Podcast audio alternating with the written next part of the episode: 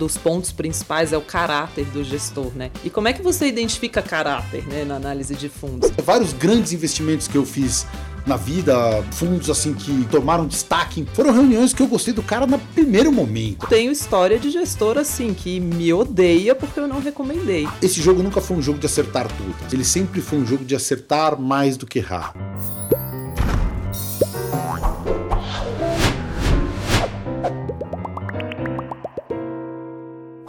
Olá, senhoras e senhores, estamos de volta com Bilhões no Divã em 2022 e hoje com um convidado mega especial. A gente só traz gente especial aqui, né?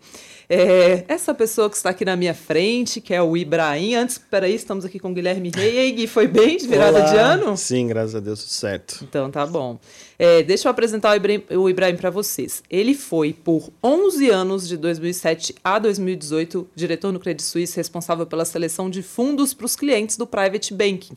Ou seja, para explicar, ele colocava milhões e milhões e bilhões e bilhões de reais de gente muito afortunada em fundos de investimento. Era o responsável por escolher em qual fundo né, esses milionários e bilionários brasileiros iriam investir. De 2005 a 2007 foi sócio da Reding Grifo, que é de onde veio o Luiz Stuberger, companhia, o famoso fundo verde hoje. Hoje é CEO da Miles, uma gestora de fundos long bias que, por sinal, também eu recomendo, né, o fundo long bias deles. Tem outros fundos lá também. A gente troca muita ideia sobre seleção de fundos há bastante tempo, esse ofício que ele sempre fez para os multimilionários e eu sempre fiz para os milionários e é, pessoal de varejo, né? Então, no fim das contas, o mercado tem evoluído muito e cada vez é mais fácil os dois investirem de forma parecida. O Ibrahim, como eu, investe só via fundos de investimento, né? É, quando entrou na Grifo tinha 25 aninhos e acumula desde então 1.250% na sua carteira pessoal, que ontem eu tive o privilégio de ver, porque ele me mostrou, ou básicos 423% do CDI, em todo esse histórico aí, é, com fundos de investimento. E aí, Ibrahim, tudo bem? Tudo ótimo. Obrigada por estar aqui com a gente. Lu, um prazer. Obrigado por ter me convidado. É uma honra, assim. A gente conversa há bastante tempo. É, admiro muito o seu trabalho e eu, eu gostei de investir ao longo dos anos. Foi uma coisa muito bacana, assim, para mim. Então vai ser legal conversar sobre isso com você. Obrigada. Essa conversa de bastidores que está vindo aqui agora para a realidade, né? Para o mundo virtual, no caso. É, Ibrahim, quero começar com uma pergunta que é o seguinte: se tem uma coisa que me irrita, isso acontece com frequência, já vamos começar na polêmica. Quando eu vou num podcast, quando eu vou conversar com alguém que a pessoa pergunta assim: fundo é legal para quem está começando, né? Fundo é legal para quem não entende bem como investir, né? Essa ideia de que fundo é um investimento para quem não sabe muito bem como fazer sozinho. O que, que você acha disso e por que, que você escolheu esse caminho de investir para você e para vários clientes usando muitos fundos de investimento?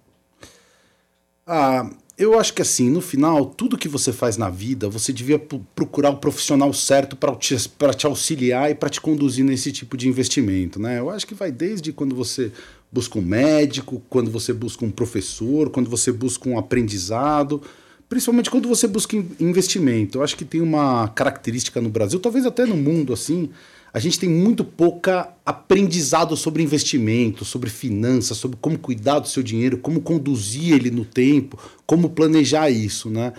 Então, como a gente, na pessoa física, tem muito pouca informação, você tem que cada vez mais procurar um profissional qualificado nesse sentido. Eu gosto muito de investir em fundos porque eu acho que são grandes equipes, grandes estruturas, coisas organizadas que funcionam, que têm objetivo. Eu acho que essa coisa muito pessoal, é meio cowboy demais, assim, em termos de investimento. Então, é, eu sou um investidor de longo prazo. Eu sempre fiz investimentos de longo prazo. Mas eu gosto que os investimentos de longo prazo sejam bem-sucedidos no curto, no médio, para eles chegarem no longo prazo com bons investimentos. É, então eu sempre busquei fundos, eu sempre busquei as equipes, eu trabalhei muito nisso ao longo desses 15 anos, desenvolvendo essas equipes, mudando os produtos e fui muito bem sucedido nisso. Eu, eu recomendo para as pessoas sempre a contratação do profissional. Assim, eu acho que tem muito mais chance de dar certo. E quando você pensa em investimento, o importante é não perder, né? O importante é não perder grande, é tomar cuidado com isso. Eu acho que uma boa equipe você está muito mais seguro nesse sentido. E como é esse trabalho de seleção? Eu, eu vejo muitas pessoas falando assim: olha, é, eu, eu não gosto muito de fundo porque fundo é ruim, porque sai um monte de reportagem por aí mostrando que os fundos na média são ruins. Eu falo assim, gente, chocolate na média é ruim, vinho na média é ruim, tudo na média é ruim, médicos na média são ruins, dentistas na média são ruins. É, como identificar, e esse é muito o meu trabalho também para o varejo, né? Mas como você sempre fez para identificar o que, que é um, assim, critérios básicos para que um fundo seja bom? Tá, perfeito. É, eu acho que assim, grosseiramente, tem duas grandes análises que você tem que fazer. A primeira é a quantitativa, baixar todos os dados, olhar carteira, olhar histórico, olhar perfil.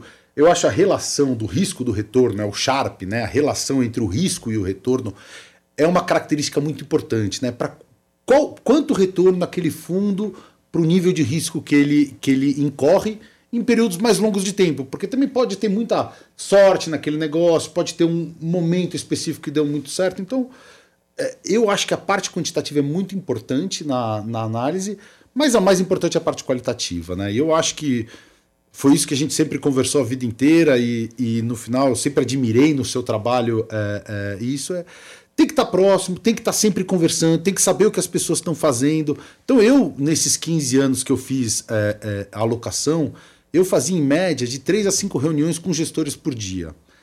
Isso para mim era muito importante, estar tá vivendo aquilo dia a dia. Então eu conversava com todo gestor a cada dois, três meses. Eu tenho uma memória boa, então eu conseguia criar uma cronologia no tempo que eu entendia muito bem o que aquele gestor pensou, o que, que deu, como ele pensou de novo, como deu de novo. Esse jogo nunca foi um jogo de acertar todas. Ele sempre foi um jogo de acertar mais do que errar errar faz parte do jogo, né? Faz parte do jogo de investimento errar. Não tem como. Talvez aquelas pessoas que ficam todo dia dando ideias maravilhosas de investimento, aqueles nunca erram, mas também não existem, né? Então, eu acho muito importante isso, né? Eu acho importante você olhar os dois lados. A parte qualitativa é a mais importante. Você precisa estar em contato constante, ou você precisa ter um profissional que faça é, é, isso para você de uma forma legítima, né? No final, mercado financeiro tem, tem, tem diversos ângulos, assim, você precisa fazer isso de uma forma legítima que tende a dar muito certo. O David Swensen, né, que eu sempre cito aqui, o alocador de Yale, ele fala que um dos pontos principais é o caráter do gestor, né? E como é que você identifica caráter, né, na análise de fundos?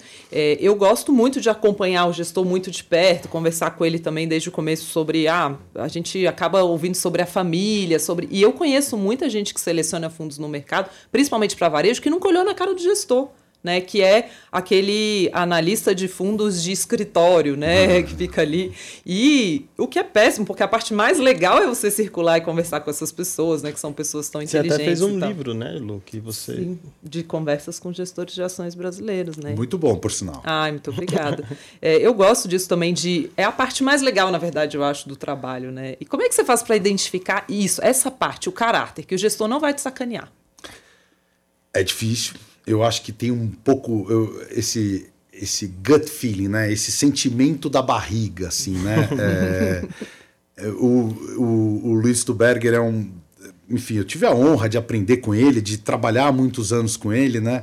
E era engraçado, toda vez antes de uma crise assim, você via que ele começava a andar meio torto, que as costas pensavam, ou que ele não estava muito bem. Alguma coisa acontecia com, com com a persona dele, com o físico dele, que expressava aquela preocupação, aquele evento que iria acontecer logo à frente. Né? É, é, vários estudiosos falaram que o nosso corpo ele sente antes da gente conseguir raciocinar aquilo especificamente, porque a gente já está sentindo, a gente já está desconfortável, é, é, mas a gente não conseguiu transformar aquilo em palavras, transformar aquilo num raciocínio é, muito claro. Isso eu já vi com vários gestores, eu acho que é uma característica é, é, muito importante. Mas assim, identificar, eu, uma, uma conversa até que acho que a gente já teve no passado, eu dou muito importância para a primeira reunião.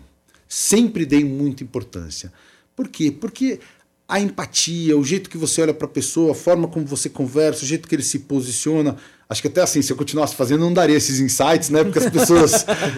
Elas já vão diferentes para a reunião. Eu, eu percebo quando o gestor me estudou, porque ele já chega falando tudo que eu quero ouvir. Aí eu olho e falo assim: hum, tem alguma coisa estranha aqui nessa reunião.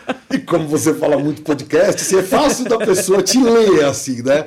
Eu, como era um pouco mais, in, mais restrito ali dentro do, do, do escritório, era era mais difícil. Então, assim, eu dava muito valor para a primeira reunião, eu anotava tudo que eu falava, minhas, minhas percepções, e eu conduzia aquilo no tempo.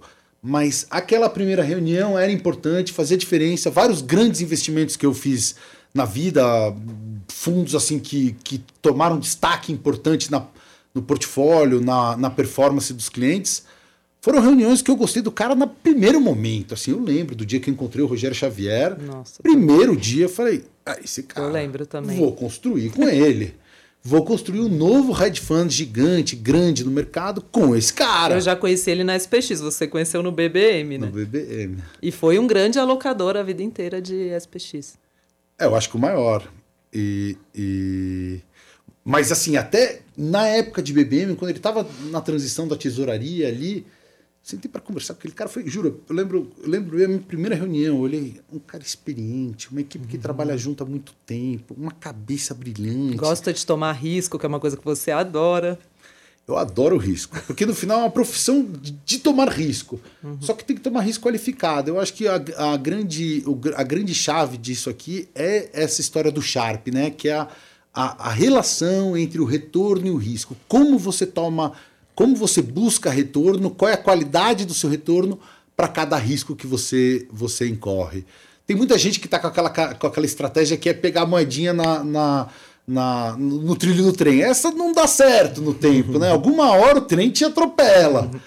É, mas existem outras tantas estratégias que são com assimetria positiva e é essas que eu gosto de investir, é esses gestores que eu busco, foi assim que eu construí minha carreira em termos de investimento. Eu lembro que teve uma época que o Rogério estava ali sofrendo na SPX, acho que foi fim de 2019, né, que eles tiveram uma questão com liquidez de de ativos na Europa, de renda fixa. E aí eu falei com ele, eu falei, pô, Rogério, mas o histórico é incrível. E eles, o gestor bom, assim, uma das coisas que me faz sentir muito que o gestor é bom, ele sofre muito quando ele tá indo mal, né? E aí, naquele momento, eu falei para ele, pô, mas olha o histórico do fundo, né? Eu quase estava tentando consolá-lo de tão é, triste que ele tava. E aí ele falou assim, ô Lu, eu não sou pipoqueiro, não. Pipoqueiro pode errar pipoca, entendeu? Ah, fez a, passou, fez, errou, faz a próxima. Eu não sou pipoqueiro. Isso me marcou muito. E essa sensação sensação que eu tenho, eu tenho uma sensação muito parecida com você, assim, o, o Rogério Xavier e o Luiz Stuberg, o primeiro contato para mim foi, caracas, esses caras, eles têm uma cabeça diferente, né? Algo ali funciona diferente do que a cabeça da maior parte das pessoas. E essa sensação é muito legal. É, e uma das coisas que eu aprendi muito falando com você também, com a sua experiência, falei aqui do risco, mas acho legal a gente falar um pouquinho mais sobre isso, né? Tem muita gente que chega para mim e fala assim: ai, Lu, eu tenho medo, né? Normalmente quem conhece pouco de investimentos é conservador, né? Até conhecer mais. Eu gostaria de um multimercados conservador. O que, que você acha de um multimercados é. conservador? É, é um conceito errado do final. é, porque, assim, a gente. Quando a gente pensa de investimento, a gente deveria segregar assim, a parte que a gente quer incorrer em menos risco. E aí, com ela, você calibra o risco total do seu portfólio. Então vamos lá, a gente parte de um portfólio, estou falando agora só de Brasil, né? Ó, putz, eu, eu não gosto de muita volatilidade, então coloca 90% em renda fixa, 95% em renda fixa, 80%. O quanto cabe no seu estômago? Eu, eu, eu falava muito para os clientes lá que o, a grande, o mais importante era a gente conseguir atravessar a ponte junto. Porque vai ter, em toda a carteira de investimento, vão ter períodos difíceis. A gente precisa conseguir atravessar aquele período junto. Se a gente conseguir atravessar ele junto, eu tenho certeza que do outro lado a gente sai mais forte, eu e você. Você confia mais em mim, você vai me deixar colocar um pouco mais de risco na sua, na sua carteira, a gente vai almejar um retorno maior e a gente vai conseguir ir passando pelas N pontos assim é, é, ao longo do tempo. Se eu errar o tamanho do risco que eu coloco, você me estopa no pior momento da ponte. Uhum. E isso é o pior que pode acontecer em termos de investimento, porque Dali para frente, você já sabe que você se tornou uma renda fixa. Você perdeu e se tornou uma renda fixa. Então, o que eu recomendo para todo mundo é calibra para baixo, calibra conservadoramente. A vida é longa, você deveria investir e se qualificar como investidora a vida inteira. Vai fazendo aos poucos, começa pequeno, vai agregando. As grandes oportunidades estão, e essa é a verdade, o mercado não é bom de se investir todo dia. O mercado dá grandes oportunidades. Mas você precisa estar tá líquido, você precisa estar tá confortável naquele momento. Você não pode estar tá morto, você não pode estar desesperado, você não pode estar querendo matar seu assessor. Talvez ele mereça. Mas no alguns caso você, você pode meu... querer matar, alguns pode. Ah. Não, eu tô falando isso porque tenho visto muito cliente que me fala assim, cara, meu assessor tá mandando eu vender tudo, correr para renda fixa agora. Agora, meu amigo! Você mandou ele entrar na hora do risco, agora você tá mandando ele sair, mas que ideia errada, né? É. É, isso, assim, esses realmente você pode querer matar. Matar não, mas trocar. Mas querer não tem problema. Querer não tem problema. Acho que tudo bem? Você é dessas pessoas que acham que querer não é traição. É isso. É... Só, tá no pensamento e ninguém tá vendo. Tá no pensamento e ninguém tá vendo. Então pode querer. É, mas é total isso. E eu até dou. Muito legal essa história que você fala do risco, que eu costumo dar um exemplo para os clientes, né? Minha mãe, não sei a mãe de vocês, mas minha mãe comprava muito aquele suco concentrado. Três filhos em casa, em vez de comprar o suco diluído, né? Ela já comprava aquele suco concentrado para fazer muito suco. Sim. E ela diluía em casa, porque o suco de caixinha, que já vem diluído, ele era muito caro. O vale da vida era muito caro. Mas o maguari de caju dava para fazer suco eterno. Ela comprava barato e fazia diluição em casa. É isso que eu falo para as pessoas fazerem. Compra o concentrado e dilui em casa como? Exatamente como você falou, compra muito, muita renda fixa pós-fixada, compra muita, de preferência sem exagerar no crédito, né? Se você quer ter menos risco, faz a diluição em casa. Aumenta a sua fatia conservadora e deixa um pouquinho e muito risco. Mas tem muito produto no mercado que é intermediário, que fica caro para a pessoa física, né? O que, que você acha? Vamos trazer essa polêmica para a mesa. o tal do 2 com 20, né? É, 2,20 é caro. Eu acho que assim, é, no final do dia, assim, o CDI no Brasil, diferente da taxa de juros nos outros países, ele foi alto historicamente. Então, é, porque assim, no final você incorre em CDI menos os 2% e o que você render acima disso, você cobra 20. Então, se a taxa de juros era 20, você largava de 18, esse 2 não era tão caro. Para você buscar retorno. Quando a taxa de juros foi para 2, que aconteceu ano passado, 3, o 2 se tornou muito caro. Uhum. É que ela rapidamente voltou agora para próximo de 10, 12, que deve ser que é a taxa do Brasil de longo prazo, assim, né?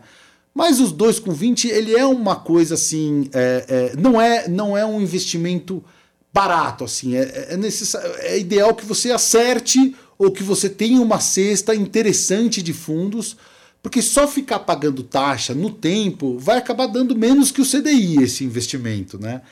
Por isso você precisa de uma pessoa qualificada. Eu tava, você estava falando assim, e o jeito como você estava explicando a história do suco, eu, eu, eu, me lembro muito assim da, da depois que você saiu do valor, eu comecei a ler as suas cartas. Uhum. O jeito que você explicava, não, a tia Amélia foi na feira, comprou um negócio, tal, trouxe. Falei, Pô, isso é, é assim que eu tenho que falar com as pessoas, é isso que eu tenho que, que eu, Desse jeito que eu vou me colocar melhor, vou fazer as pessoas entenderem mais investimento de forma clara, transparente, simples. Uhum. Então eu acho assim: o 2, ele não é barato, não é caro. Eu acho que se você entrar num fundo, num bom fundo, vai, vai justificar e muito esse, esse retorno. A história da volatilidade acho que é o segredo da história do 2 com 20. Por quê? Se você vamos de novo para a relação entre risco e retorno. Você, se você incorre em 2% de risco, 2% de volatilidade, como é que você vai pagar os dois e ainda gerar retorno? Seu nível de acerto vai ter que ser uma coisa assim fora do comum. E, e, e por tudo que você lê por aí, gestores muito bons acertam 55, 53, 60% das vezes, acho que 60% talvez nem exista. Uhum. Então, como o índice de acerto ele é próximo de 50, e o que faz a grande diferença é quando você faz posições maiores e menores, é a gestão do tamanho da posição dado, dado aquilo. Então, é, é necessário você incorrer pelo menos, vamos dizer, 6, 8 pontos de volatilidade, que aí você tira os dois, você sobra com 6, e com aqueles 6 você consegue buscar o retorno que você, você almeja. Então, assim, eu sou um grande crítico de multimercado low, baixa volatilidade. É, ao longo da minha carreira, eu ajudei vários gestores a subirem significativamente a volatilidade. Acho isso fundamental para almejar retornos de longo prazo. Mas é óbvio, volatilidade, dor na barriga, dor na barriga, precisa de portfólio diversificado, precisa de alguém que você confia, precisa conseguir transitar as pontes. Esse eu acho que é o grande essa história da ponte para mim sempre foi o meu segredo assim na do, de investimento. Eu conseguia de alguma forma pegar na mão do cliente e chegar do outro lado. E toda vez que eu chegava, o cara gostava de mim, e aí tava tudo certo, e aí a gente ia ter uma vida feliz para frente, porque confiou, entendeu, passou por aquele momento junto e fomos. Então. Mas eu, eu, eu, eu acho que você tem que querer pagar para tudo que você faz na vida. Se você não quer pagar, alguém está te cobrando de alguma outra forma, alguém está te cobrando de algum outro jeito. Então, assim, se é caro, negocia para ser mais barato. Ou busca o que você realmente acha muito bom. É, é, mas não pagar eu acho sempre a pior ideia. Uhum, eu concordo. É, é isso, né? É caro, então tem que ser bem escolhido, né? É Porque senão, pô, pagar caro, é o que eu falo, né? Pagar caro para ir num restaurante bom, você vai comemorar alguma coisa, né? Vai comemorar aqui um aniversário de casamento. Cara, eu quero ir num restaurante bom. Eu sei que eu vou pagar caro, mas tem que ser bom, porque senão você sai com aquele gosto ruim na boca, né? Você falou das minhas newsletters, sabe que quando eu comecei a escrever, porque eu tinha esse texto muito objetivão, né? Aquele texto mesmo de valor econômico, né? É, e quando eu comecei a escrever newsletter, que eu comecei a usar as histórias, Teve gestor que falou para mim, ai, preferia a Luciana do Valor Econômico.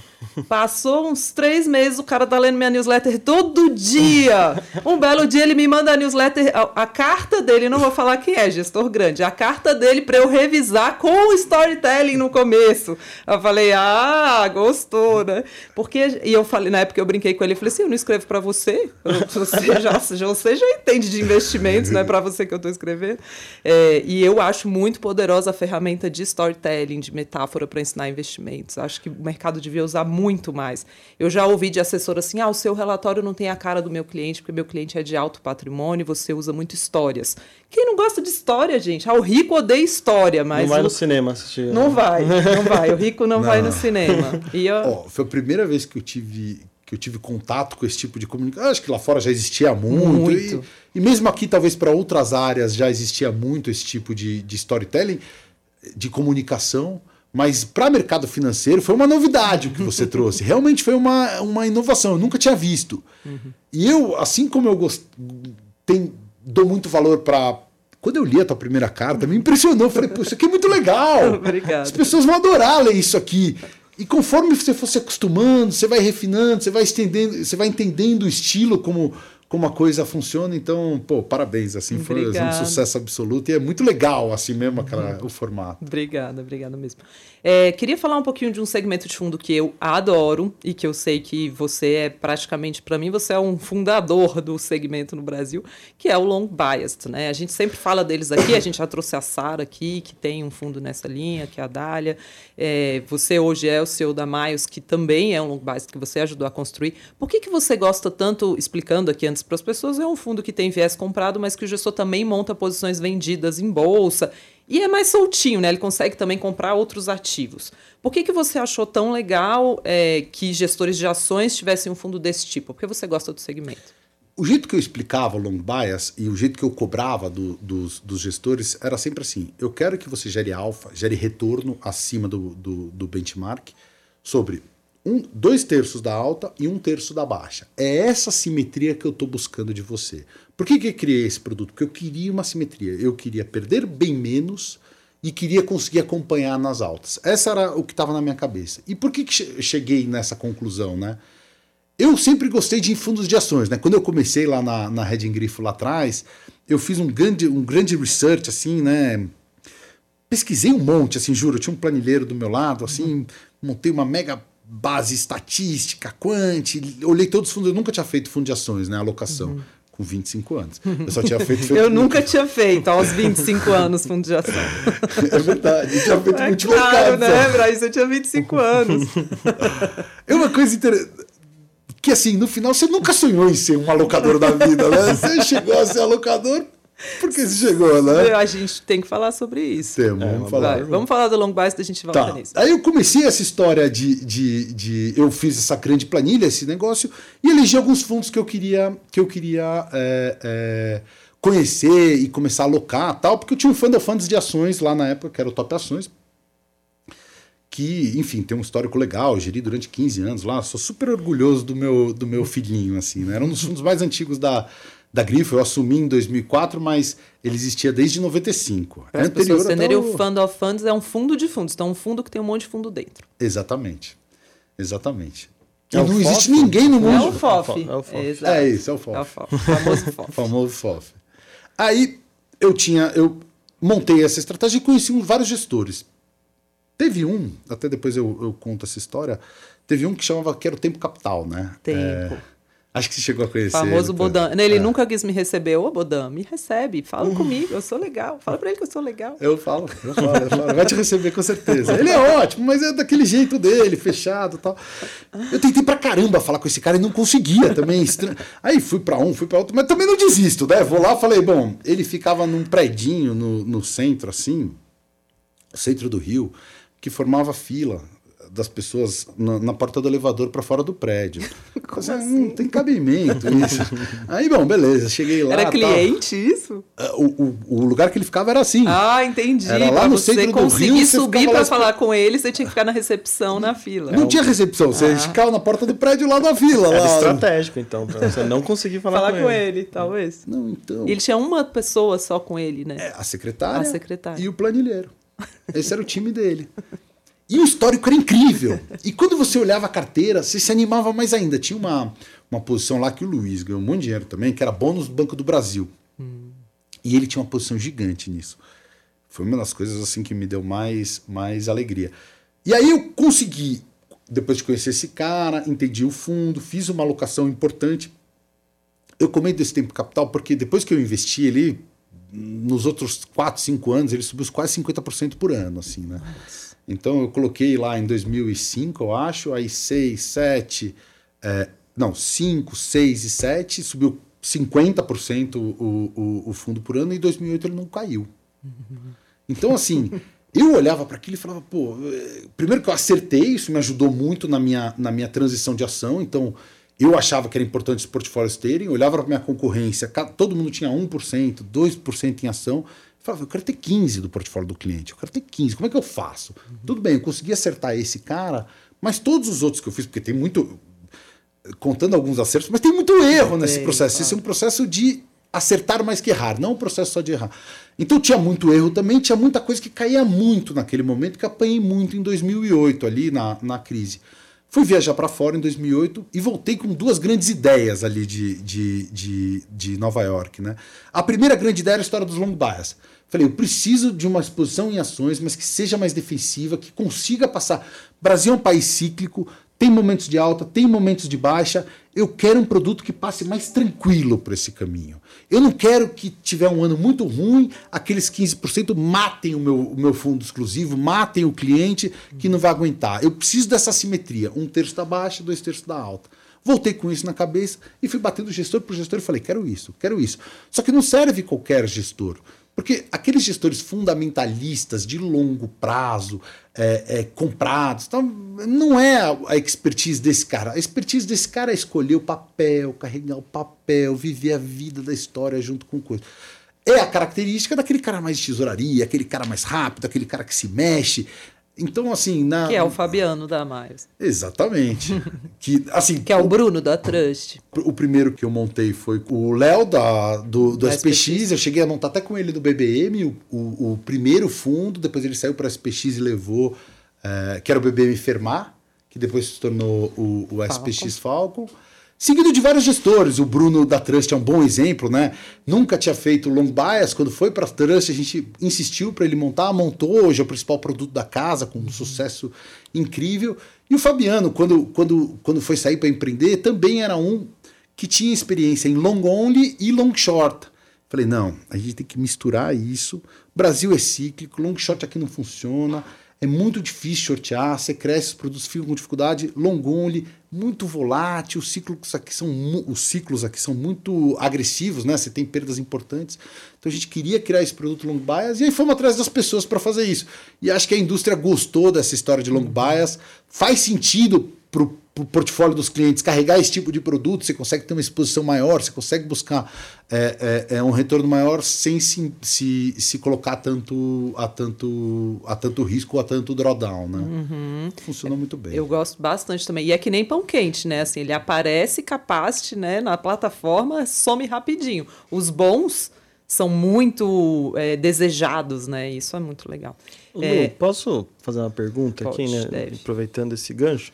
Vocês estão falando muito, você tanto tá, conversa com muito gestor e o Ibrahim também conversa com muitos gestores. A gente tá aqui numa conversa do grupinho aqui, né? Tá virando um clubinho isso aqui, né? Desculpa. Aqui. Não, eu, que, eu, eu queria fazer uma pergunta sim. Você, você falou muito sobre até da primeira reunião, como que foi, a escolha de gestores e tal. E a Lu também conversa muito, que escreveu um livro sobre isso e tudo mais. Como que é quando a coisa não bate? Como que é quando o gestor não curte, você não gosta de gestor e essa primeira reunião não dá certo e tal? Como fica essa relação? É um problema ou é uma coisa super profissional que, tipo, ah, tudo bem, não, não, não gostei muito de como você As faz? As pessoas, não sei se lá fora é diferente, mas no Brasil ninguém gosta de não ser amado, ser criticado, né? Tem um sentimento. Quero ouvir o Ibrahim depois, mas eu tenho uma experiência. É... Tem muito gestor que é muito respeitoso quando você não recomenda, quer te ouvir e tal, mas eu tenho história de gestor assim, que me odeia porque eu não recomendei. Eu tenho uma história, não vou contar, óbvio, o santo, mas um gestor que na verdade, o comercial da gestora, que falava: Nossa, seu trabalho é incrível, muito legal o que você faz e tal.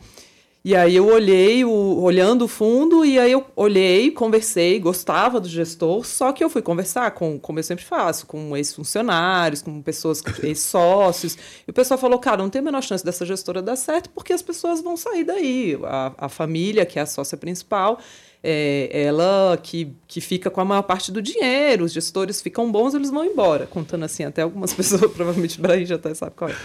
e aí eu falei, cara, não vou recomendar, vou dar uma segurada. E esse cara, ele me escreveu uma mensagem assim, tipo, eu, é, você é uma péssima analista de fundos, você não sabe o que você está falando, Nossa. você não assim, me descascou. Aí eu virei e falei, falei, cara, o que que é? Eu acho que ele até se arrependeu depois, que tentou ficar me ligando. Eu falei, cara, que reação errada, né?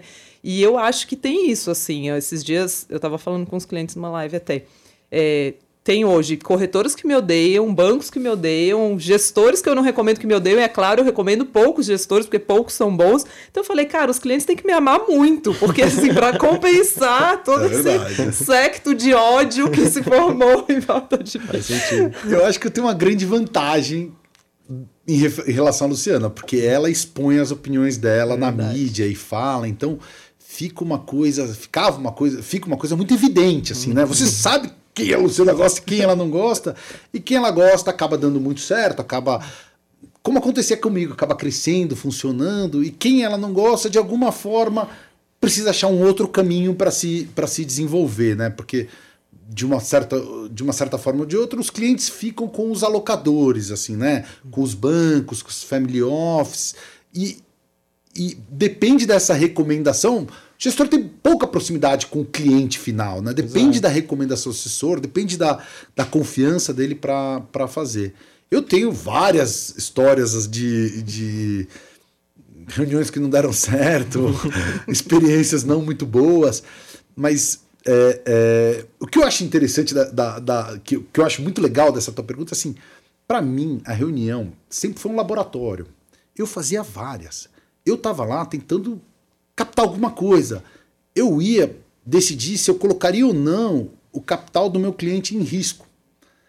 Então, assim, eu até entendo que o cara fique chateado, eu, eu até respeito, assim, no final, todo mundo tem direito, né, de ficar chateado ou não, mas o que eu fazia para mim era um negócio muito sério. Uhum. A resultante daquela reunião, o que a gente, a decisão que eu sairia daquele, daquele, daquele, daquele fórum, é, eu poderia colocar milhões, bilhões naquele, naquele, naquele investimento. Então, para mim, era importante desafiar o cara um pouco, fazer umas perguntas, não prestar atenção de vez em quando no que ele estava falando para ver como ele reagia. Todo mundo no mercado financeiro é muito preparado, é muito inteligente. Chega com um script pronto. Uhum. Reunião do cara já fez 50 vezes. Se você não tirar ele um pouco do lugar de conforto dele, se você não desafiar ele um pouco, você não consegue a realidade. Então, a história da primeira reunião tem um pouco disso também, entendeu? O cara me conhece pouco, eu conheço ele pouco. Eu consigo desafiar um pouco mais, eu consigo tentar tirar o cara um pouco daquela zona de conforto. Se eu não fizer isso, eu vou receber um enlatado, assim, redondo, que ele é a vigésima reunião que ele faz exatamente daquele jeito, tal, eu posso gostar ou não da historinha. Mas não era o meu jeito. O meu jeito era, era tentar buscar um Dá negócio diferente, cutucar, uhum. tirar o cara do conforto. Isso nem sempre dá certo. nem, nem todos se sentem bem nessa posição. Você me lembrou de um também, uma vez que estava passando por um período super difícil, é um gestor extremamente consistente, disponível, sempre me atendia. Passando por um período difícil, o cara sumiu. E eu tinha a recomendação. E aí eu tentando ligar, mandar mensagem, falou, sumiu. Aí eu falei, cara, vamos fazer o seguinte, vou te visitar aí e tal. Viajei, né? Já estou dando a dica aqui, era fora de São Paulo. e aí cheguei lá, eu sentei na mesa, bati um papo. Eu sempre sou muito educada, então só para dizer que não, não foi culpa minha. Conversando com ele, batendo um papo, eu falei assim: não, eu queria entender um pouco essa performance recente, né? E tal. Aí ele falou assim: ah, é. Ah, eu preciso ir. Acabou a conversa. Gente, ele levantou e foi embora. Eu preciso ir, eu tenho um negócio. Eu tinha viajado, tipo, eu tinha é, eu passei 15 minutos com ele. Eu tirei a recomendação, óbvio, nunca mais recomendei. Depois ele voltou a ter performance e tudo mais. Eu falei, cara, se eu não posso acreditar que a pessoa se sente confortável em me explicar por que perdeu, e uma das coisas que eu faço muito, é também estou dando dica aqui, né? Mas na reunião é perguntar sobre um período ruim e ver como que o gestor fala sobre aquele período ruim. E assim, é nítido. Tem gestor que fala, cara, eu gosto desses gestores que falam assim, nossa, eu perdi, foi horrível. E se sentindo que você vê que ele está sofrendo com aquilo, que ele está explicando e está explicando como ele aprendeu com aquilo. É, Tem o Pedro gestor... fez isso aqui, né?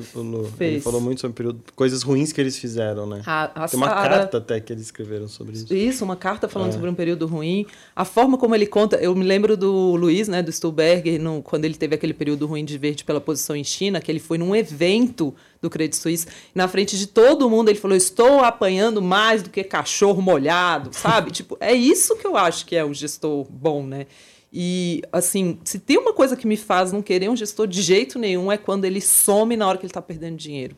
É. Isso é, assim, é criminoso, assim, cara. Você tem um monte de gente ali investindo em você, sabe?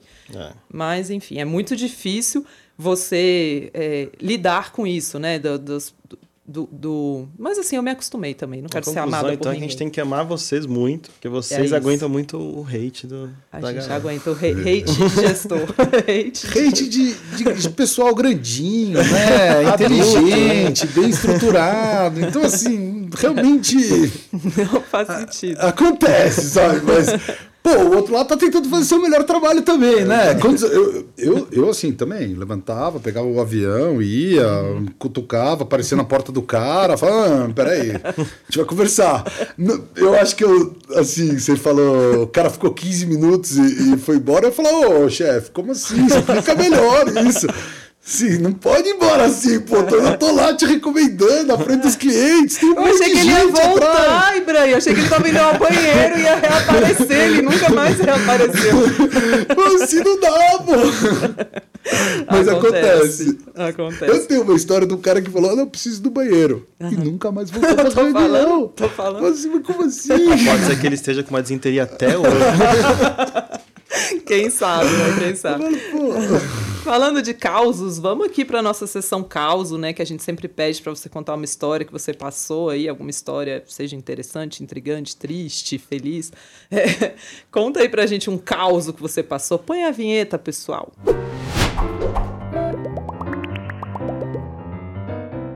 Assim, eu tava pensando, né, o né, que, que eu ia contar, assim, né, e eu me lembrei de um, de um, de um caso que eu acho, que eu acho interessante, assim, emblemático para mim, como investidor até, e como e ao longo dos ciclos do mercado, né, eu, eu comecei no mercado em 2003, né, então eu comecei logo pós o, o, o, o ciclo de 2002, da grande crise ali do Lula tal, e a recuperação do Brasil. O Brasil bateu 8 mil pontos de bolsa, né?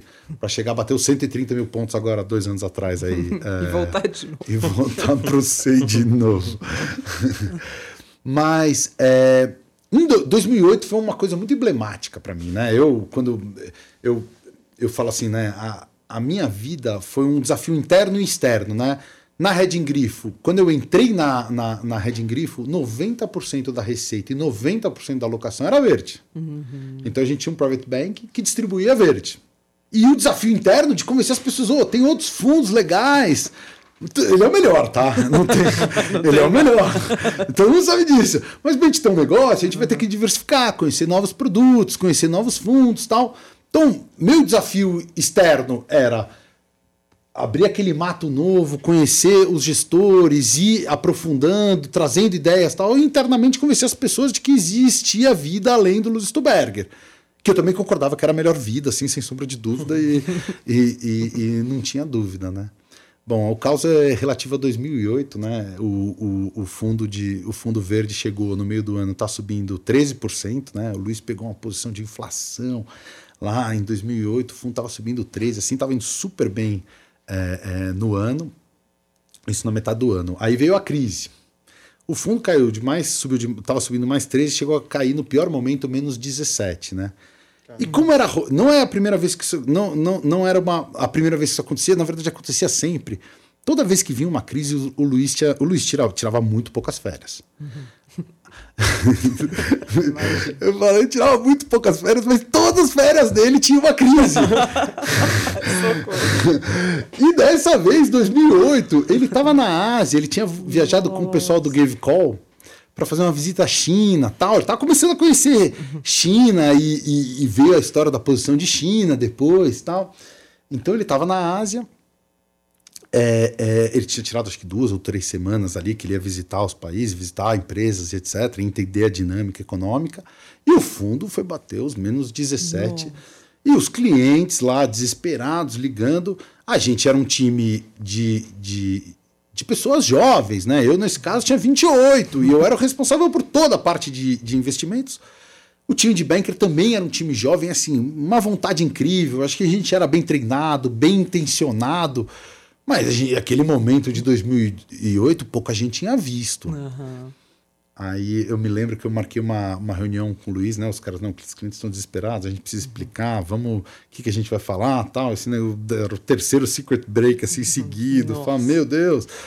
É, aí eu falei, não, vamos marcar uma reunião com o Luiz, né? Aí marcamos uma reunião, o Luiz estava na Ásia. Era de manhã, tipo, uhum. umas sete, oito da manhã, todos os bankers, tal, umas 50 pessoas na sala, tal bota o Luiz no Vavoz, ele atende a, a, a Oi, bom dia. Ah, tudo bem? Não, quer dizer, boa noite. Uhum. Eu falei, oi Luiz. Gente, deixa eu falar, eu tô super cansado, uhum. porque eu acabei de visitar tantas empresas e tal. O que, que vocês querem saber? Porque, assim, eu queria falar rápido tal para poder ir dormir. Falei, como assim? Saber? Do 13 para 17, que estou desesperado. Ainda me recompus, né? Falei, chefe, assim, né? Os clientes querem saber o que a gente está pensando, uhum. qual é a estratégia. Dicas e... de viagem da Ásia. Sim, no pior momento ever, assim, né? O fundo nunca caiu, né? Uhum. Todo ano tinha dado acima do CDI até então, né? E estava naquele momento delicado. Aí o Luiz falou: olha, é, Tô super confiante, acho que é uma oportunidade única, tô comprando ações.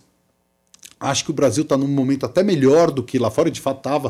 Dívida PIB era muito baixa do Brasil, aquela história da marolinha do Lula. Foi todo o endividamento do, do Brasil, né, que chegou a esses 80% do PIB, foi feito naquele momento ali. Né? E, de fato, foi muito contra anti, anticrise e funcionou muito bem. A, a, a, aquela atitude teve suas consequências no médio e longo prazo, mas funcionou muito bem. E o Luiz falou: estou comprando ações, acho que vai passar essa crise, acho que é um negócio específico de mortgage dos Estados Unidos, não vai pegar o setor bancário como um todo, é, vão conseguir gerenciar, vocês podem ficar calmos, eu estou comprando ações, avisem os clientes que eu estou comprando ações, é a hora de fazer, de fazer isso. Bom, terminou aquela reunião, assim, todo mundo meio, nossa. Buda chegou aqui nessa sala. Chega o cara aí a dar assim, não, tô comprando ação, segura na cadeira e é isso mesmo. Aperte os cintos, é. tudo que, bem. Inclusive, se parece muito com a última carta da vez, que ele fala a mesma coisa, tô comprando ação, segura a onda, pessoal. Exatamente. Ele é, assim, é um gênio, assim, e, e eu vi ele dar essas tacadas E o que, que aconteceu vezes. depois? Bom, depois o fundo subiu 50% no ano seguinte e, e, foi uma maravilha, assim, e a gente, é, como, como, como assessor e alocador, conseguimos aumentar. Eu, como alocador, recomendei aumentar posições em ações, é, aumentamos o risco do, dos clientes naquele pior momento. Então, como a gente conseguiu chegar ali bem, vivo, o fundo terminou, o fundo era mais 13, menos 17, terminou menos 7, no ano seguinte mais 50. Então, foi uma coisa assim, foi um, foi um momento muito importante ali da empresa, a gente acertou tudo.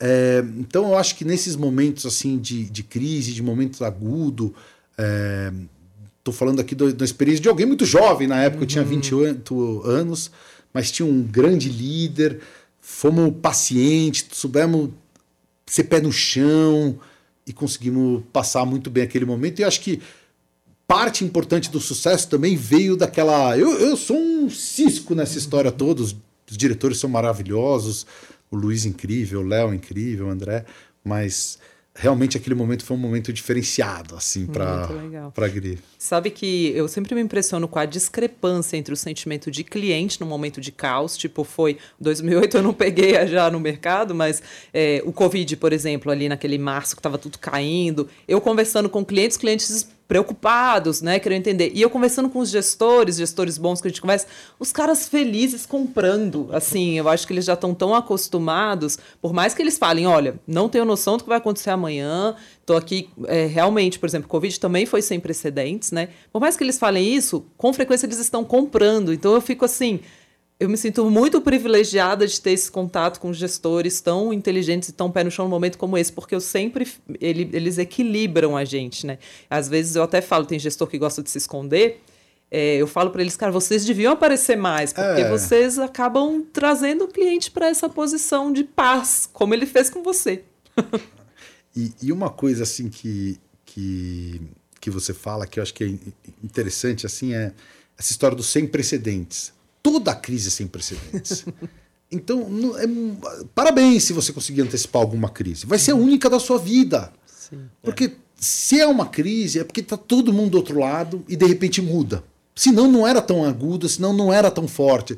Se metade das pessoas achavam que ia dar errado e metade achavam que ia dar certo, não tem crise. Uhum. Porque o preço já está já tá justo. Então, necessariamente depende de todo mundo estar tá achando uma coisa e mudar radicalmente é, é, é, de opinião. Então, eu, aí indo para a lógica de portfólio, é tentar ter calma no final. Se, se você chegar na crise com o portfólio certo, com a volatilidade certa, se você conseguir sobreviver aquele momento, tá bem com você, provavelmente vai ser a melhor hora de você adicionar risco. Total. Se tiver uma pessoa que nem você para recomendar, um, um alocador que, que a pessoa recomende, que ela conheça, com certeza naquele momento, para aqueles que estiverem vivos, que estiverem com cabeça boa, vão conseguir tirar retorno. E é ali que está o retorno. Sim. É ali que está o retorno. Não é no dia a dia. Não tem. Por mais que tenha uma série de pessoas que falam todo dia tem uma oportunidade, pô, compra isso, compra aquilo. Não tem. Não tem. É uma vez por ano. Uhum. Se tem uma vez por ano. Uhum. E uma grande oportunidade de encher a mão, como foi o Covid, como foi 2008, como talvez esteja sendo é, é, é, agora de novo. Uhum é muito raro, demora três, demora cinco, demora dez anos. Então, estejam líquidos, estejam confortáveis com seus portfólios. No pior momento, é, tem que tá, estar tá ajustado ao, ao, ao estômago para conseguir adicionar, para conseguir. E isso que vai formar um bom retorno no longo prazo. Só de não vender ou recompor a fatia de bolsa, eu já fico muito feliz. É verdade. Eu falo sempre assim, aquele momento ali do Covid, para mim, foi o momento de mais retorno que eu já fiz na minha vida, apenas por recompor a minha fatia em fundos de ações. Assim, se a pessoa tem um pouco dessa disciplina, né, de cara, deixa, eu tenho uma fatia, eu vou recompor, eu já acho que faz uma diferença absurda. É, isso é uma pergunta legal, assim. Você tem um portfólio de fundos muito antigo. Opa, quase derrubei a garrafa de café. Muito antigo, muito mais antigo que o meu, né? É, porque você é muito mais. Brincadeira, já. Brincadeira. Você está nesse mercado, você está nesse mercado há muito mais tempo, nem é tanto. É, mas você tem uma carteira muito antiga. O quanto você girou essa carteira no tempo? Tem fundos que você carrega desde os seus 20 e e tantos anos? Tem. É, e eu acho que assim, a beleza está em escolher aqueles produtos que você julga bons e carregar eles no tempo. Por que você precisa do profissional? Porque as coisas mudam. Uhum. Mudam as estratégias, mudam os gestores, muda a vontade dele de fazer o negócio.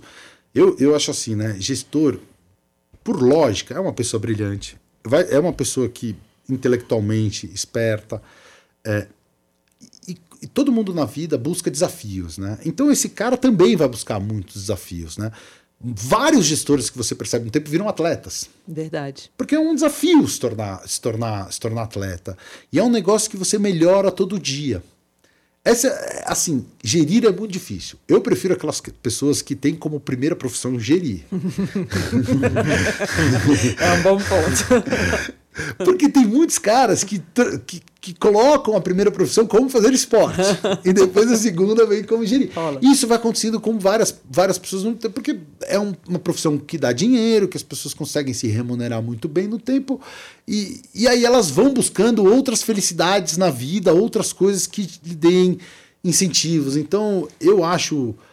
É, tem fundo que eu carrego lá desde o começo? Tem. Uhum. É, a, é a regra? Não, é a exceção. Uhum a exceção, porque a maioria dos fundos foi mudando, foi surgindo coisas novas, eu fui recalibrando, não só ter o fundo, mas o tamanho que ele representa na tua alocação, quanto você julga que aquele cara é bom naquele momento, ficou um pouco pior, ficou um pouco melhor, isso você tem que refletir na sua, na sua alocação para você tentar o seu melhor, né? Então eu, eu, eu acho que ah, todo mundo precisa de um profissional para ajudar, para recomendar, para acompanhar. Se você não faz isso, você, que eu acho muito difícil, uma pessoa.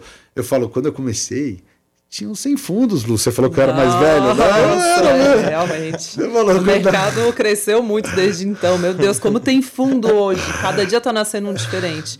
E assim, sabe o que é tenso disso? Porque a gente tem que fazer cada vez mais reuniões para conhecer todo mundo, né? Eu faço muita questão de conhecer todos.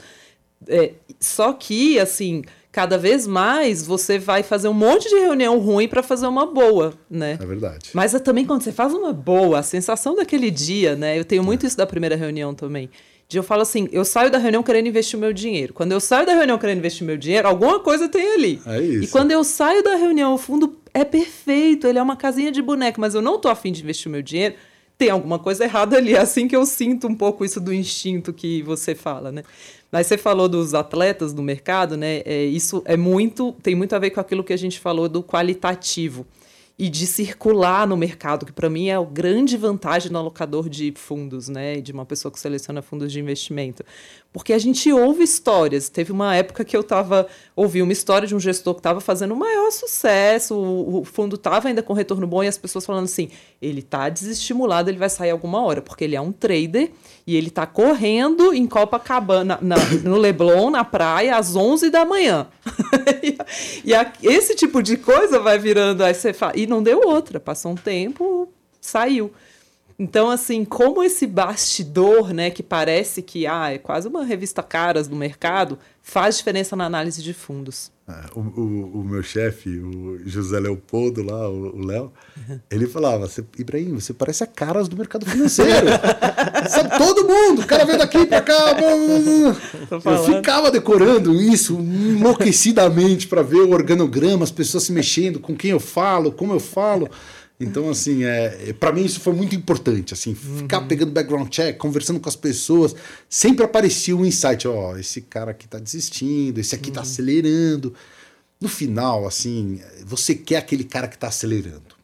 Por mais que do lado tenha aquele super experiente e tal, mas esse talvez esteja desacelerando um pouco, não, tá, não é o ideal aqui. O ideal é aquele cara, óbvio, prudente, organizado uhum. tal, mas aquele que tá afim de morder. Uhum. Eu acho essa a principal.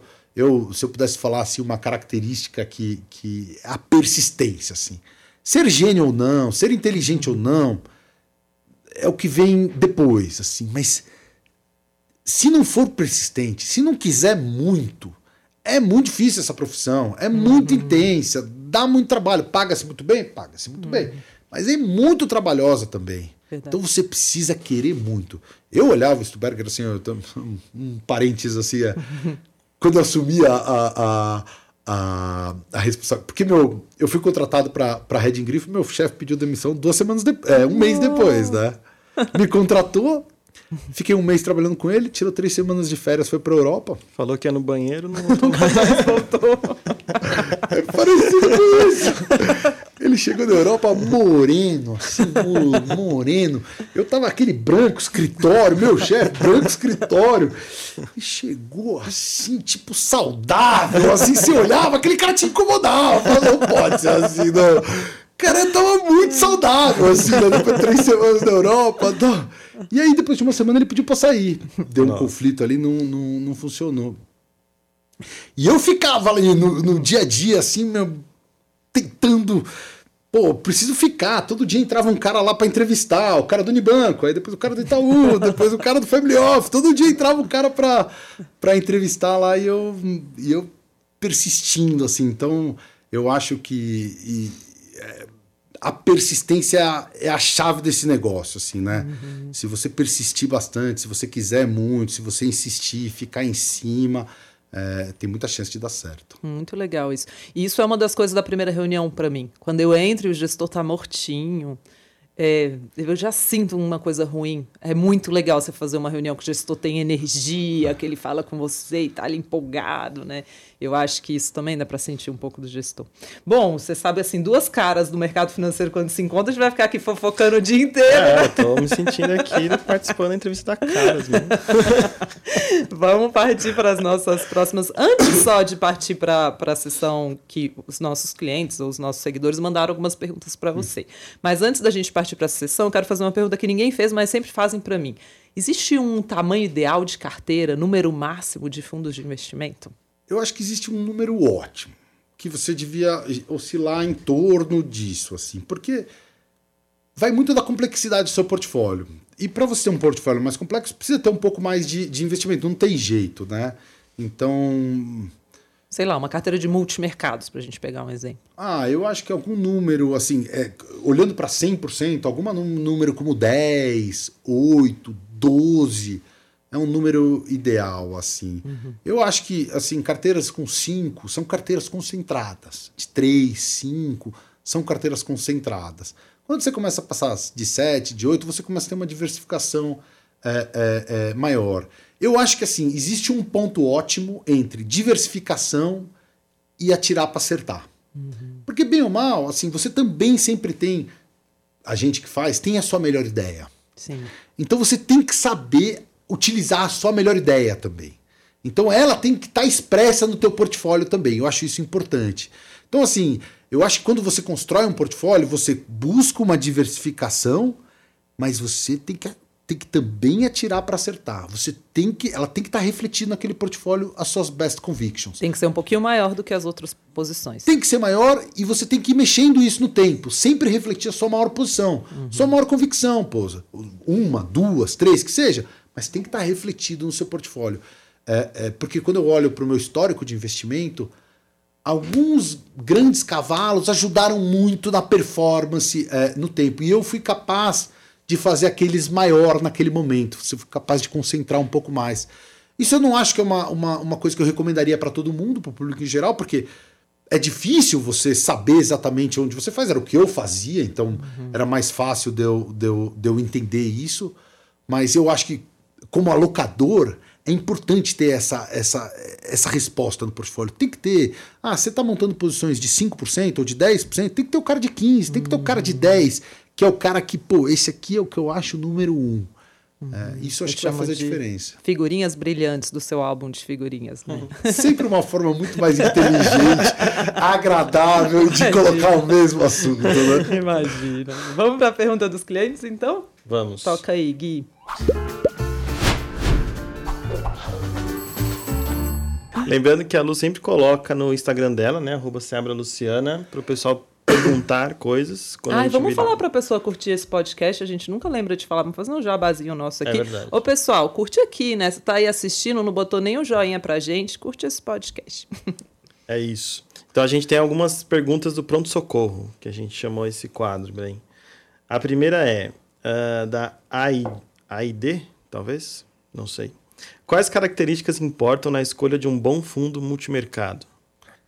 É, foi um pouco do que, eu, do que a gente conversou. Eu acho que as duas, as duas lógicas, assim, quantitativa e qualitativa, são, são as grandes, o, o grande cerne da, da, da, análise. Assim, né? Você tem que começar por aí. Faz um mapa quantitativo de todos os fundos. Da indústria é simples. Você tem cota diária no Brasil. De três, de três, com três meses de delay, divulgam a carteira de todos os fundos com um pouco de trabalho, um bom programador, você consegue todas as informações do mercado financeiro no seu dashboard. Uhum. Então, assim, é, é, é, relativamente, relativamente simples. Mas o grande desafio está no qualitativo, tá em conseguir escolher o cara, em conseguir selecionar. Agora, assim, o que, que você olha no qualitativo? Você olha Equipe. Então precisa ter uma equipe boa, parruda, com qualidade, com gente que trabalha junto há bastante tempo. Isso ajuda muito. Ajuda muito. Você tirar uma equipe que já funciona num lugar e colocar em outro, é muito mais chance de funcionar do que você juntar N funcionários de diferentes lugares, juntar, por mais que sejam funcionários brilhantes, tá? É o técnico que leva a comissão junto, né? É. Ou que contrata aqueles, aqueles dois zagueiros que jogaram juntos, é. sabe assim? É, pô, o cara sabe, não, no Paris Saint-Germain tem o, o Thiago Silva e o, e o Marquinhos, vamos montar a dupla de zaga aqui que a gente já sai de, um, de, um, de, um, de uma organização aqui. Então, acho isso, isso ajuda muito, assim, é, é, é, é no tempo. Mas eu acho que a principal característica, assim, se eu tivesse que falar uma, é a vontade. Você tem que achar que aquele cara tá com vontade. Vontade de vencer, não tá medindo esforço, vai perder o aniversário do filho, o casamento da mulher. Vai, mas tá com querendo vencer. Quando você encontra é, é, essa pessoa e ela é qualificada, porque também não adianta só vontade. Né? Verdade, vontade tem aí. bastante por aí. É. Mas o, o, deixa eu fazer uma pergunta sobre o retorno. Quando você olha o retorno, o retorno de curto prazo que mais importa, um bom gestor pode ter um ano ruim, por exemplo, seis meses ruins? Com certeza. Assim, eu, na, na verdade, assim, eu não acho que existe um, um bom gestor ou um fundo que não tenha um retorno ruim em alguma janela de tempo. Uhum. É impossível possível, porque de novo, assim, para mim sempre foi um jogo de acertar mais do que errar e nunca foi um jogo de acertar todas. Uhum. Então, assim, é, o verde passou por janelas é, é difíceis, é, o ah, SPX, SPX, a gente na mais, todo mundo já passou por janelas é, é, difíceis, assim. Mas, de novo, pra, por isso que você tem que estar tá grudado no qualitativo ali, entendendo o que está acontecendo, como que foi gerado aquele retorno mais do que é, se o retorno é bom ou se, ou se ele é ruim, é a qualidade daquele retorno, como foi gerado aquele retorno. O cara aplicou 20 vezes o patrimônio juros, putz, aí é. Por mais que tenha sido um bom retorno, pô, se tivesse sido na mão contrária, você teria perdido um monte. Ah, o cara montou uma opção, uma carteira balanceada, tal, que deu certo. Pô, não foi tão espetacular como aquele outro, mas funcionou super bem. Ah, isso aqui vale mais. Uhum. Isso aqui vale mais. Porque se fizer isso um pouco maior, vai agregando no, no, no tempo. Então, eu me preocupava muito com a qualidade, com o tipo que o cara gerava o retorno, como ele gerava. É, então isso foi uma coisa importante para mim. Mas não tem como ter. Assim, então. É, bom, se tem alguém escutando a gente aqui, eu falo, meu. Assim, não adianta, vão ter seis meses ruins, vão ter um ano ruim, uhum. o portfólio inteiro vai ter, o gestor específico. Você tem que confiar na pessoa que está fazendo é, e, e, e vivendo com ela, de novo, as pontes você chega, cada ponte que você cruzar com essa pessoa, melhor vai ser dali para frente. Uhum. Aí esses dias alguém me perguntou assim: você não falou que esse gestor aqui era o cara? Aí eu falei: eu nunca falei que ele era o cara, mas assim, mesmo que ele fosse o cara, ele não é Deus, né? São seres humanos no fim das contas, vão errar, igual a gente erra. E aí eu cometi um erro com o multimercado que me marcou muito, que foi com o Gávea, foi o meu primeiro multimercado lá atrás, do Armênio Fraga. E eu coloquei num ano, aí chegou no fim do ano e falei assim: caracas, esse cara perdeu pro CDI, né? Coisa errada, era uma época que o CDI era muito alto. Vou sair, tirei no fim do ano. E o ano seguinte foi o melhor ano da história do Gávea Macro, até hoje, assim. E eu assisti de fora, olhando, falando assim, gente, eu... sim, primeiro, né? Bom, era nem, nem selecionava fundos ainda na época, né? Era muito novinha. É, mas eu falei, pô, entrei sem entender direito, porque senão não teria saído correndo no primeiro estresse. E depois ainda fiquei lá um ano inteiro assistindo de fora, porque saí na hora errada. Fiz tudo errado. falei, comecei a, aprendendo. Foi assim que ah, eu comecei. Mas é isso. Só é. tem como aprender assim. Não, é. Não, assim. Eu queria aprender com o erro dos outros, tá? Eu também adoraria. Eu adoraria, entendeu? Eu li os livros do David Swensen, que por sinal são brilhantes. brilhantes. Assim, acho que é um cara assim de alocação que dá uns drivers muito bons. Mas infelizmente eu tive que errar para aprender também, não teve jeito. Não teve jeito. Ah, o Terada pergunta: para grandes fortunas, faz sentido usar fundos? Por que não investir diretamente nos ativos?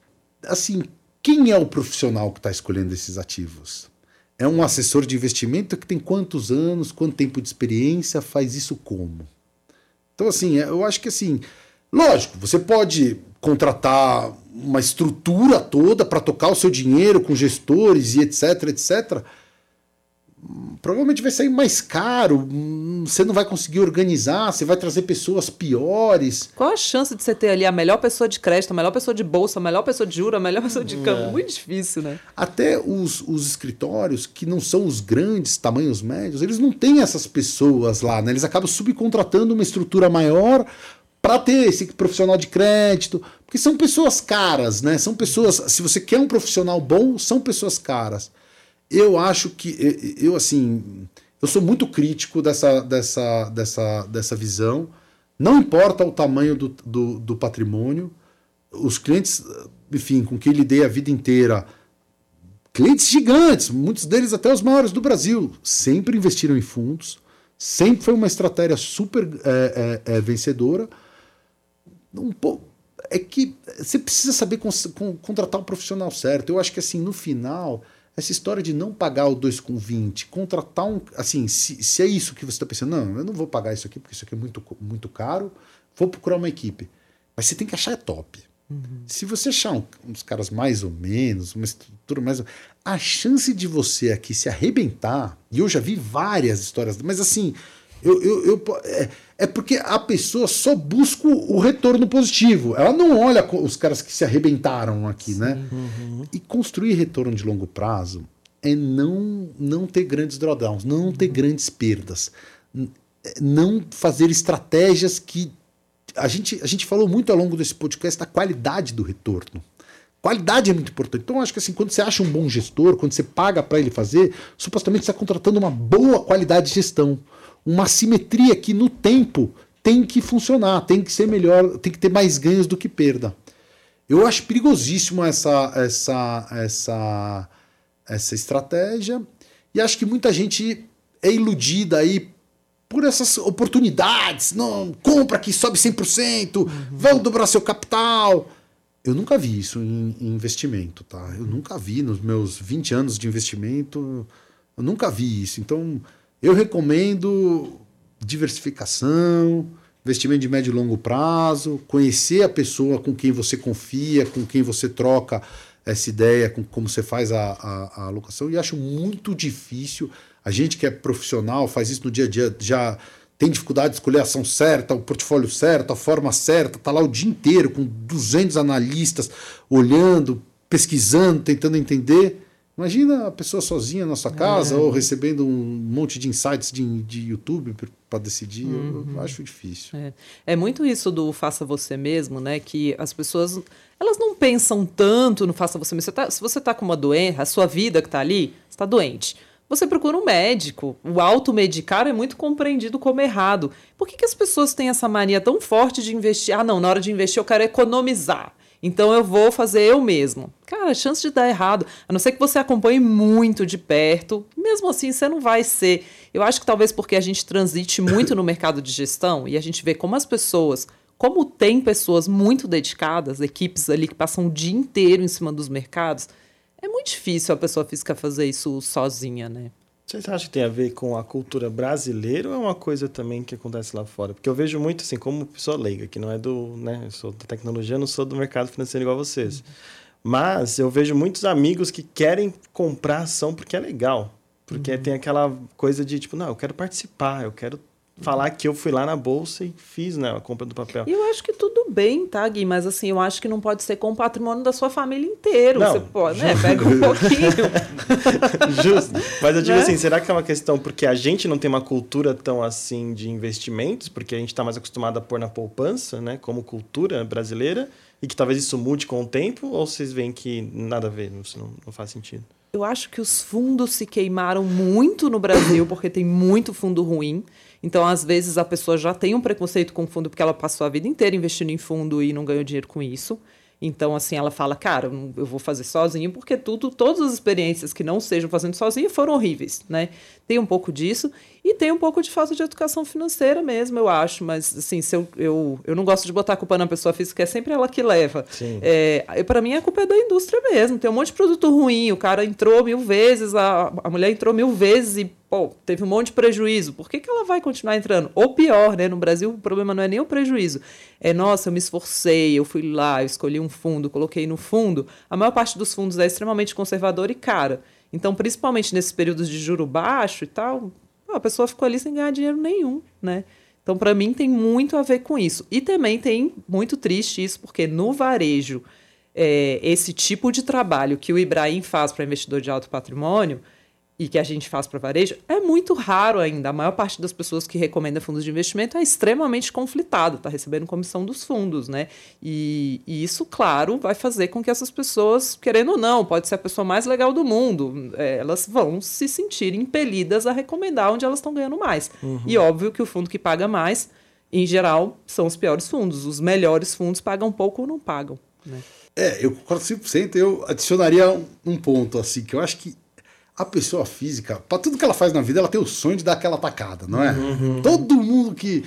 Não sei, você entra no mercado financeiro, você vai escutar assim, não, eu quero dar uma tacada. Qual que é o melhor fundo? Qual que é o fundo que vai dobrar? Que... Cara, isso não existe. É uma cesta diversificada, Sim. um investimento de longo prazo. Nada vai te dobrar. Não tem como você fazer esse tipo de investimento se não faz parte de um, de um portfólio bem pensado, com estratégia de longo prazo. Só que o pessoal vende muito isso, vai dobrar, vai ganhar, essa é a ação, esse é o portfólio, esse é o negócio. E sei lá, se alguma hora, uma vez acerta, mas isso como estratégia de, de, de médio prazo hum, não funciona. Hum, você vai errar, vai te custar muito mais caro. De novo, você incorreu nesse risco grande aqui de drawdown, de, de perda importante, depois é difícil recuperar, você fica machucado. É, eu, eu, eu, eu acho que essa vontade de, de, Na verdade, a gente devia ter a vontade de sobreviver no tempo, de vai montando um uhum. portfólio, vai se tornando mais confortável com aquilo, vai entendendo mais, vai adicionando um pouco mais de risco. Esse é o correto. Uhum. E principalmente nos momentos de dor de barriga, ali que está a oportunidade. Então não é todo dia, não tem oportunidade todo dia, uma vez por ano. É, é, é isso, gente. Não adianta achar que é todo dia, não tem essa. E uma outra coisa que eu falaria que eu acho que é que é, que é interessante assim, né? Eu, eu acho que o brasileiro, por uma. Por uma é, é engraçado. Eu acho que é um raciocínio que eu, eu, eu falo isso várias vezes assim, acho que é um jeito que eu, eu penso, assim, né? O brasileiro tem muita poupança em real. É uma coisa surreal isso. Você não vê em nenhum outro país. Não existe nenhum outro país onde as pessoas tenham tanta poupança em moeda própria. Não existe. Talvez nos Estados Unidos, porque todo mundo, que faz sentido você ter. Muito Mas aqui no Brasil não existe. O Brasil é um país de terceiro mundo, é um país super arriscado e as pessoas têm 100% do seu patrimônio, 80, 90% do. Eu acho que esse, se você falasse assim, Ibra, qual é o principal erro? É esse. Tem que ter diversificação global na carteira. Tem que ter. Mas a regulação dificulta muito para o varejo. É, Hoje você tem que ter um fundo multimercado para ser oferecido para público geral pode ter no máximo 20% fora. A pessoa física de varejo não consegue acessar um produto que investe 100% no exterior. Eu espero que essa regra mude. É. A CVM está estudando mudar, parece, né? Dizem que muda nesse primeiro semestre, vamos ver. Mas eu concordo 100% com você. A gente é muito. E a pessoa tá lá com o portfólio dela todo em Brasil, em renda fixa brasileira, e se acha conservadora, né? Imagina um estrangeiro olhando para isso. então, é uma loucura, porque você tem de. Assim, se você chegasse lá para um americano e falar, quanto você tem no Brasil? É zero. 1%. Uhum. Mas por quê? Porque é super arriscado. super! Não, se eu, mas como assim super arriscado? Eu tenho todo o meu dinheiro. Você nasceu no Brasil, você nasceu com juro de 40 é, o Brasil nunca quebrou, né? Então, como o Brasil nunca quebrou, o risco sempre foi pago aqui no Brasil. Você carregou um juro muito alto, você conseguiu se remunerar, mesmo na poupança. A poupança, tudo bem, não era renda fixa, mas tinha um, um retorno ali, né? É, é... Então eu, eu acho que assim o principal erro assim de investimento, a principal para você começar uma diversificação, você tem que começar por moeda. Diversifica globalmente, Pô, pelo menos 50%. Eu entendo, no final, a legislação brasileira ela tem o intuito de proteger o pequeno investidor, acaba atrapalhando. Atrapalha, claro. Eu, é, é, é, mas assim, eu, eu gosto muito disso. Assim, é, eu acho que tem que ter tem que ter mais diversificação, tem que, tem que, tem que ter mais diversificação geográfica, de moeda de exposição. Uhum. Tinha uma pergunta disso, não tinha? De um seguidor? Tinha que como que é essa alocação vista pelo Brasil e no exterior. É, como fazer como essa alocação? Como fazer essa alocação? É, eu, assim, se perguntasse, Ibra, monta o portfólio, eu começaria 50-50. Uhum. Porque eu acho que, assim, aí você tem menos opinião de moeda. Aí talvez você me perguntasse, ah, mas eu tenho 10% em dólar, eu faço instantâneo? Uhum, uhum. Nada na vida você deveria fazer instantâneo. O Luiz chama Só o scale. macarrão. Tô brincando. Ele é assim, desculpa, Ibrahim. Ah, eu adoro isso. Eu vou falar, adorei vídeo. Particularmente eu sou fã. Miojinho, né? Vai bem. Não, porque assim, o Luiz faz as coisas assim muito scale down e scale up, né? Então o que, que significa isso, né?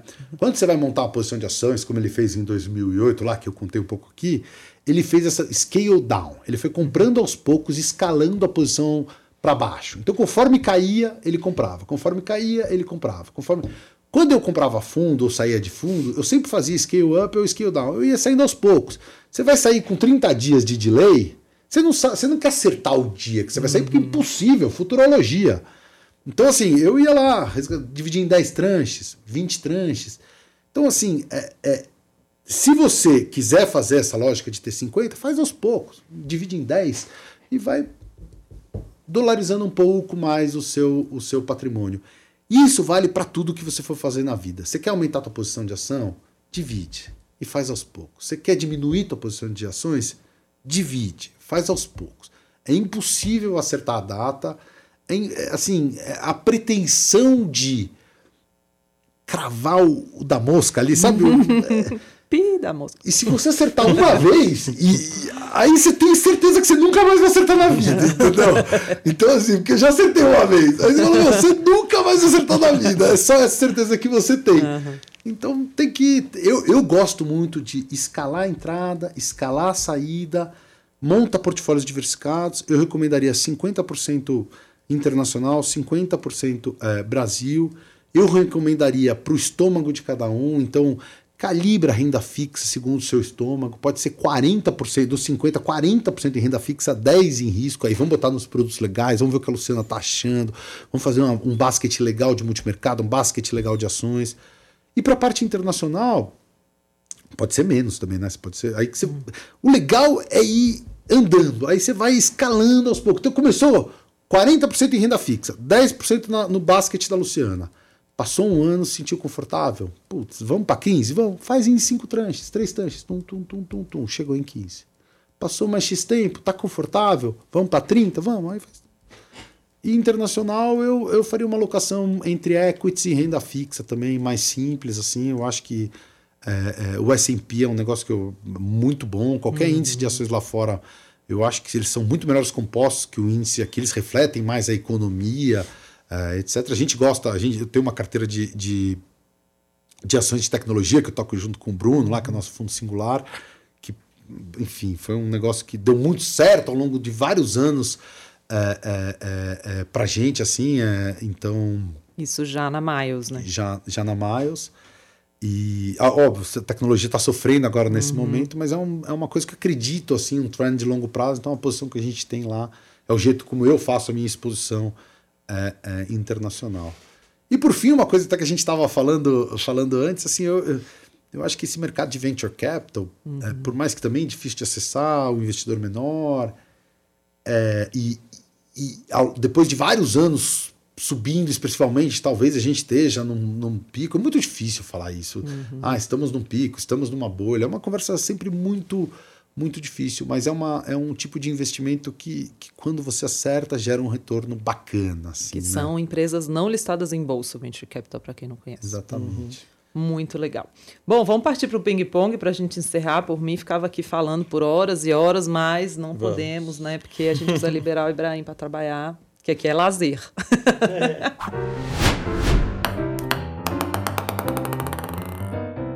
Ó, o que, que é o ping-pong? né? É uma sessão em que a gente traz uma palavrinha, você responde para as pessoas ficarem mais íntimas suas, te conhecerem como ser humano que é e não somente como o profissional de mercado. Isso daqui foi o Gui que desenvolveu, viu? Essa programação aqui do Guilherme Rei. É, uma viagem. Ah, eu fiz uma viagem para Havaí que eu, putz, adorei. É, no na época do meu sabático, assim, eu viajei bastante. Eu, eu fiz 40 dias, assim, eu fui para Vale do Silício, passei 20 dias, depois Havaí, depois Vegas, assim, eu fiz um misto de trabalho com Nossa, era a viagem. viagem da perdição, né? Havaí, Vegas. Nossa. Eu, assim, ando apaixonado por kitesurf, assim, então fiz lá no Havaí, foi demais, assim, a, É, nossa, que, que, que viagem legal. Legal. Você fez um sabático entre o Credit Suisse e a Miles, né? Quanto tempo foi? Foram é, quase dois anos. Eu saí em maio de 18 e comecei em finalzinho de 19, quase 20. Eu assim. achei que você ia se perder, sabia? Eu achei que você não ia voltar mais. Deveria, né? Eu falo, são puta. Assim, eu- Por que, que voltou, né? Por quê? Mas é até interessante isso, porque assim, eu sabático, ele, ele parece mais bonito no papel do que na prática. Sim, eu, eu falo assim, você, você fala, Ibra, você, você me recomenda um sabático? Foi a melhor coisa que eu já fiz na minha vida. Eu estava preparado. Eu tinha passado 15 anos no banco. É, ser humano não foi feito para não ter rotina. Não foi feito. Eu concordo. É muito complexo isso de não ter rotina. Acorda de manhã faz o quê? Vai pro clube? Vou buscar um curso? É complexo, ainda mais quando você vem de 15 anos assim, trabalhando 12, 14, 16, enlouquecidamente, cliente, chefe, funcionário. Então, é, sabático eu recomendo para todo mundo, mas vá preparado. Pensa bem, se organiza. Ser humano sem rotina é. Fica meio maluco, né? É difícil. Eu acho. É. Eu, eu... Tem uma hora pra voltar, então, né? Fica mim foi muito sempre. bom. Eu, eu até, assim, é engraçado que a minha, a minha namorada.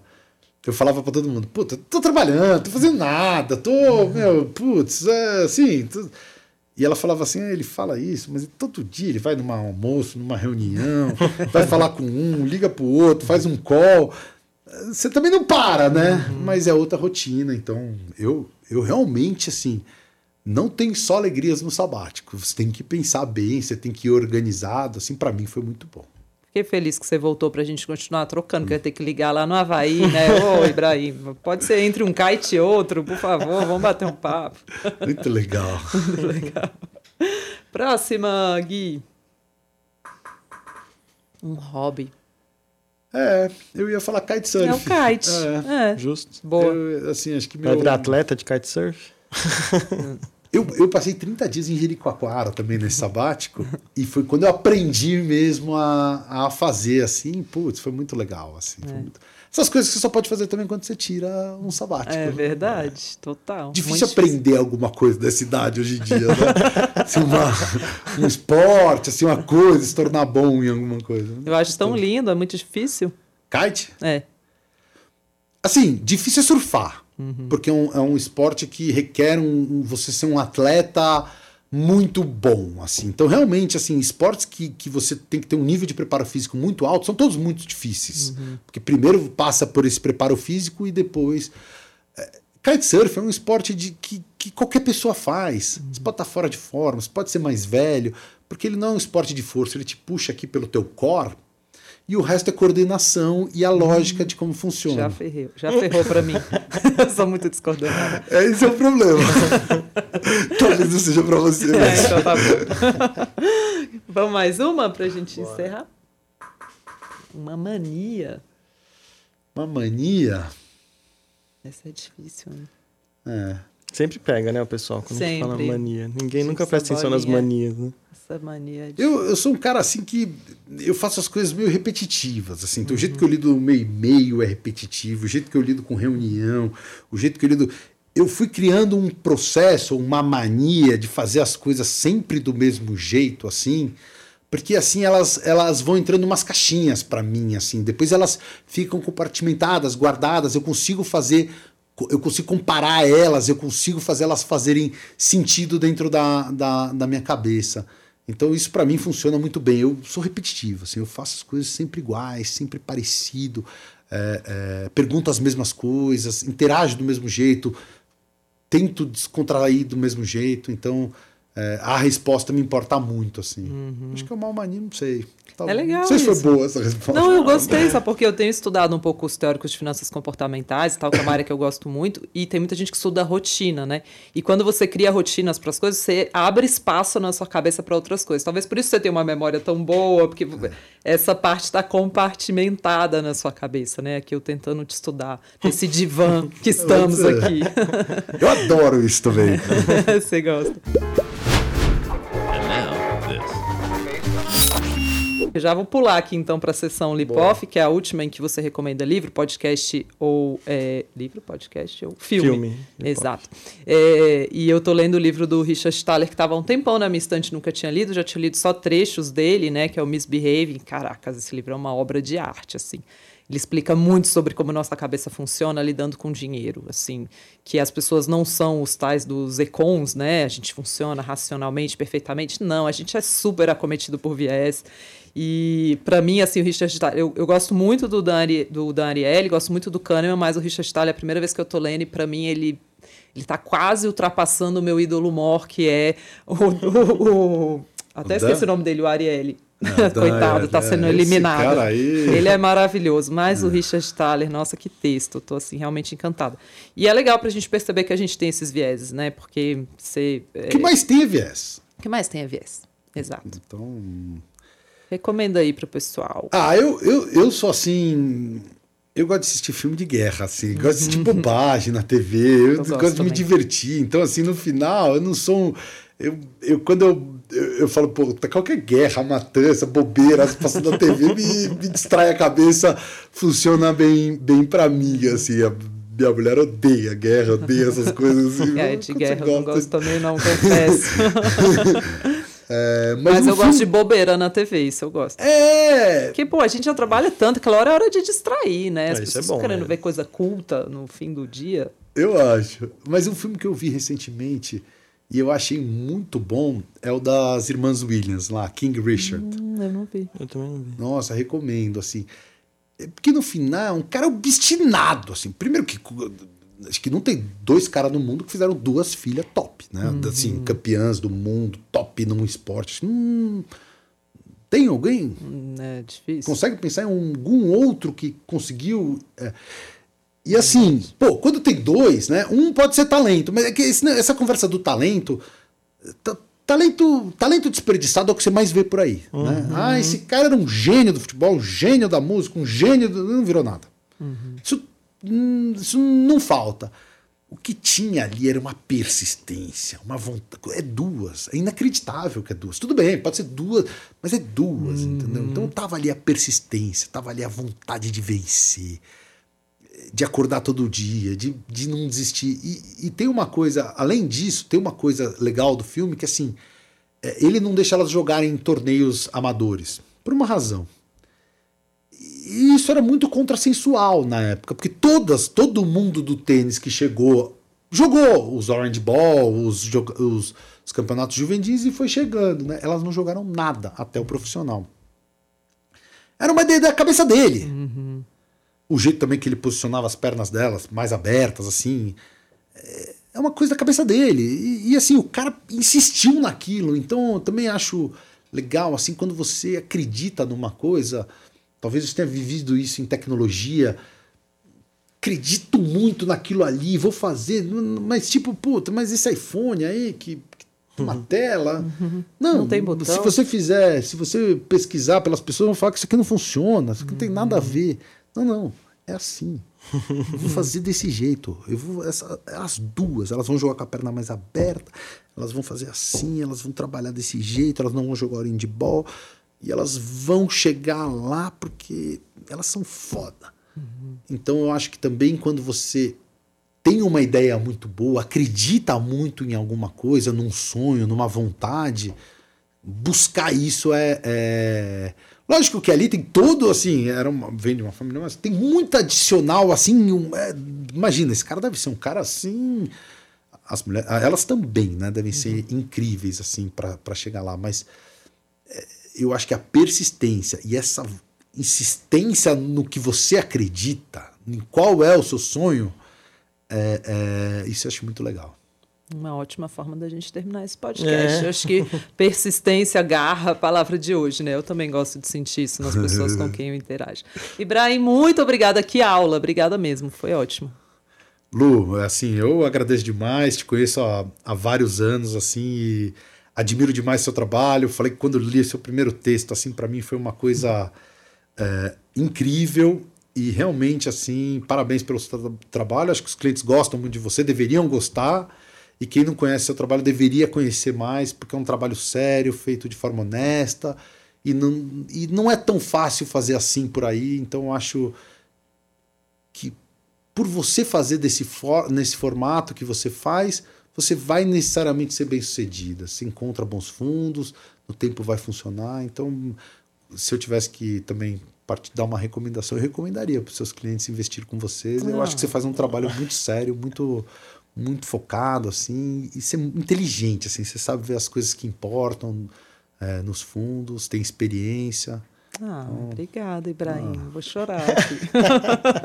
que bonitinho, muito legal ver isso de você, porque eu também admiro muito a forma como você sempre fez. Do seu jeito, né? Você estava contando aí do filme. Você fala, cara, vou fazer do meu jeito, é assim. Mas é verdade, acho que você transformou muito o mercado fazendo do seu jeito. Porque também tem gente que fala, ah, é mente fechada. Não, para mim, essa história do ah, mente aberta, você tem que estar tá sempre mudando. Não, eu acho que você tem que ter suas convicções sim, e assim você vai transformando o mercado, vai tornando o mercado melhor, você tornou tornou os multimercados produtos de mais alta vol, você trouxe os long bites, que eu acho uma baita estratégia legal para a pessoa física em bolsa, você mudou o mercado, e isso é muito legal. Então, parabéns também pelo seu trabalho. Obrigado. Ai, você também é incrível.